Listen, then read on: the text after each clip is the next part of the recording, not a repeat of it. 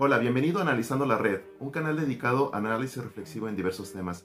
Soy el psicólogo Daniel Jacobo y en esta ocasión te voy a hablar sobre la manera en cómo tu inacción ante tu mundo emocional y a tu entorno te puede llevar a una vida de insatisfacción. Te brindaré una perspectiva de responsabilidad y a la vez de acción que te permitirá trabajar en esos cambios de patrones que te han llevado a sentirte distanciado de la vida, pero sobre todo de ti mismo de ti mismo.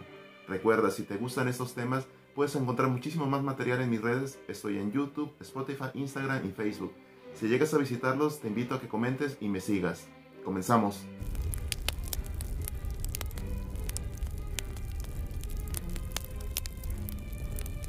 Nuestro cerebro es bastante práctico, su función está destinada a preservar el organismo, a buscar satisfacer nutrientes, descansar, reproducirse, sanarse y evitar el dolor.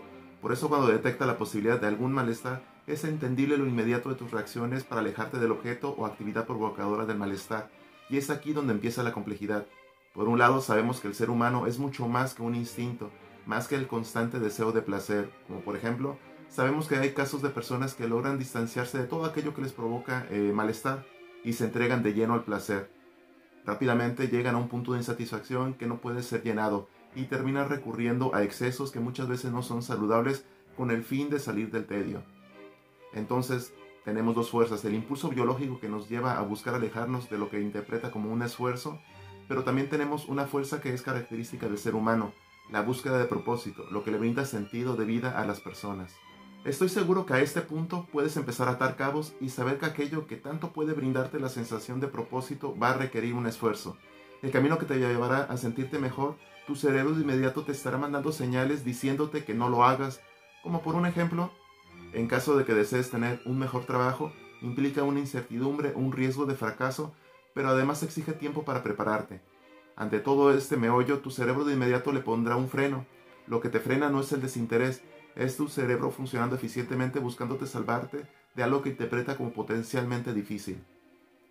También al desear mejorar tu vida en pareja, va a requerir tiempo en que busques soluciones y que veas hacia ti aspectos que no son agradables y otros tantos de tu pareja, pero implica esfuerzo de dedicación para demostrar que puedes encontrar una armonía en estas soluciones.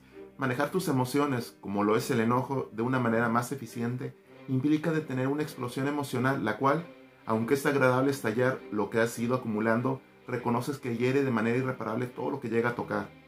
Pero volvamos, sé que en muchos aspectos puedes mejorar tu calidad de vida en cada una de las áreas que ya reconoces como importantes, y también sé que lo intentas, has intentado repetidamente tomar riendas de esto y te topas con una fuerza inamovible que te detiene a hacerlo. Hay un concepto que en la actualidad está opacado con este enfoque de vida que te dice constantemente, vive al máximo, aléjate de la incomodidad, busca el placer, disfruta cada momento de tu vida. Y sí, eso es importante, pero llevarlo a ese extremo evidentemente te llevará a un punto de insatisfacción. El concepto que te platico es aprender a sacrificar, sacrificar tu tiempo, tu placer, tu anhelo de descansar y tu ocio, como un método de inversión.